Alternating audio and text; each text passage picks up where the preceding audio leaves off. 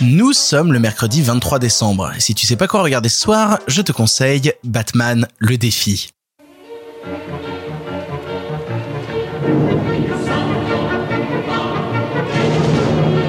Je n'en peux plus d'être là-dessous. Il est temps que je m'élève. Du tréfonds des égouts de Gotham surgit un nouveau scélérat.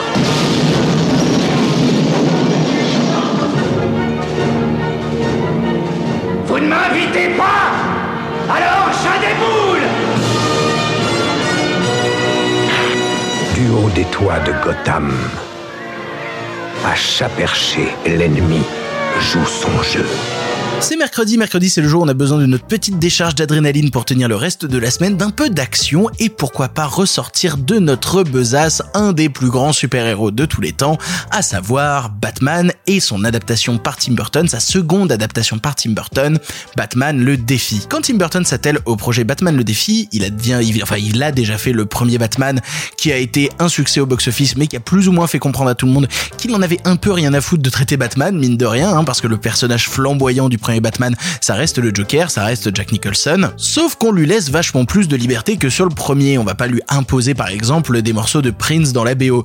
Non, là il a plus de liberté pour créer l'univers baroque qui lui correspond. Puis entre temps, il a réalisé un petit truc aussi qui s'appelle Édouard Romain d'Argent, qui a bien installé son univers. On comprend un petit peu où il veut en venir, hein, euh, Tim Burton. On a un peu compris. Il vient de signer, qui plus est à ce moment-là, tout le scénario de l'étrange Noël de Monsieur Jack et il laisse Henry Selick le réaliser dans son coin et il se dit je vais me concentrer sur Batman le défi et ses monstres. Parce que oui, pour te, pour te résumer l'histoire euh, un petit peu rapidement, il place l'histoire euh, le soir de Noël et Batman va devoir affronter euh, des ennemis iconiques de l'univers Batman, à savoir par exemple le pingouin ou Catwoman, interprétés respectivement par Danny DeVito ou Michel Pfeiffer. Le truc, encore une fois, comme je te disais, c'est que là, il a son envie principale à Tim Burton, c'est de partir dans l'univers un peu monstrueux, de partir justement dans un univers très baroque, dans un univers qui s'inspire mine de rien des choses qu'il préfère, à savoir notamment l'expressionnisme allemand. On est largement plus proche euh, de Nosferatu euh, et de Dr Mabus que, que, du comics originel, hein, soyons très honnêtes. Et c'est ce qui va déranger, c'est ce qui va un peu tuer la saga Batman à ce moment-là, ou en tout cas la tuer avec euh, Tim Burton qui la dirige, puisque bah, à la base les films comme Batman ont des partenariats notamment avec McDonald's et qu'on voit difficilement par exemple le pingouin interprété par Danny DeVito qui, qui, mange des animaux et d'une dégueulasserie infinie en figurine en figurine pour les enfants dans des Happy Meal. Ça marche moyennement bien. Batman le défi à cette époque-là, c'est un C'est un hack du système opéré par Tim Burton qui se retrouve à faire un film d'une noirceur absolue alors que c'est censé quand même à la base vendre des jouets. Et donc c'est super passionnant, c'est super passionnant déjà dans la manière dont il a de traiter les monstres, notamment la renaissance d'une Catwoman entourée de chats dans des plans qui sont devenus absolument iconiques, dont il a, dont il amène aussi d'autres personnages, notamment Christopher Walken qui va interpréter euh, Max Schreck et qui est absolument incroyable, mais aussi assez intéressant notamment dans sa direction de l'image. Il y a notamment des gens qui avaient fait à une époque une version absolument folle de Batman le défi qui est plus trouvable en ligne, j'en suis vraiment désolé.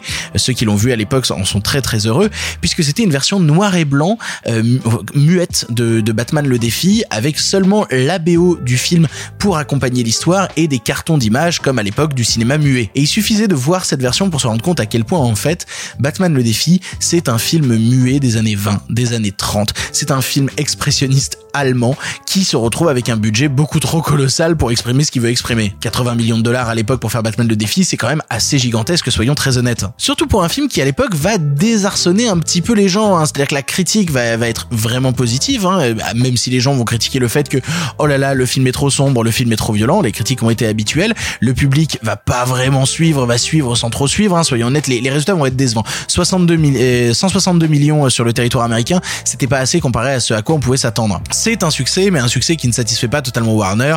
Warner déçu parce qu'il trouve le film mine de rien trop violent avec euh, trop de, de, références sexuelles qui peuvent pas convenir aux gamins.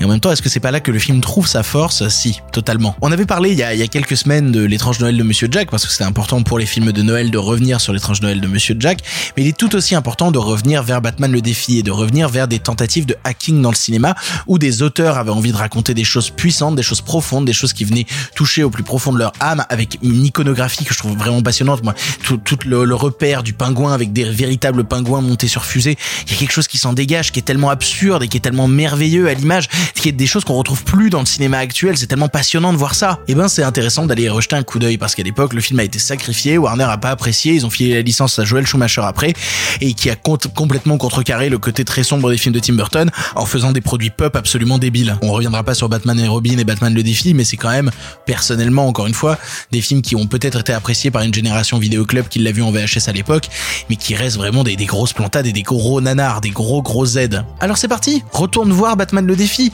C'est un film qu'on oublie un peu trop le soir de Noël. On, pense très souvent à d'autres choses, hein, notamment les films dont j'ai parlé précédemment ou même Die ou, d'autres choses du genre, mais on pense pas assez à Batman le défi qui je pense peut te faire passer un Noël plutôt agréable. Pour ton information, le film est disponible en location VOD chez Apple TV, Google Play, Orange, Microsoft, YouTube, Filmo TV, Canal VOD, Bbox VOD et enfin Rakuten TV. Voilà, tu n'as même plus d'excuses, tu sais quoi voir ou revoir ce soir et si cela ne te suffit pas, rendez-vous demain pour un nouveau film.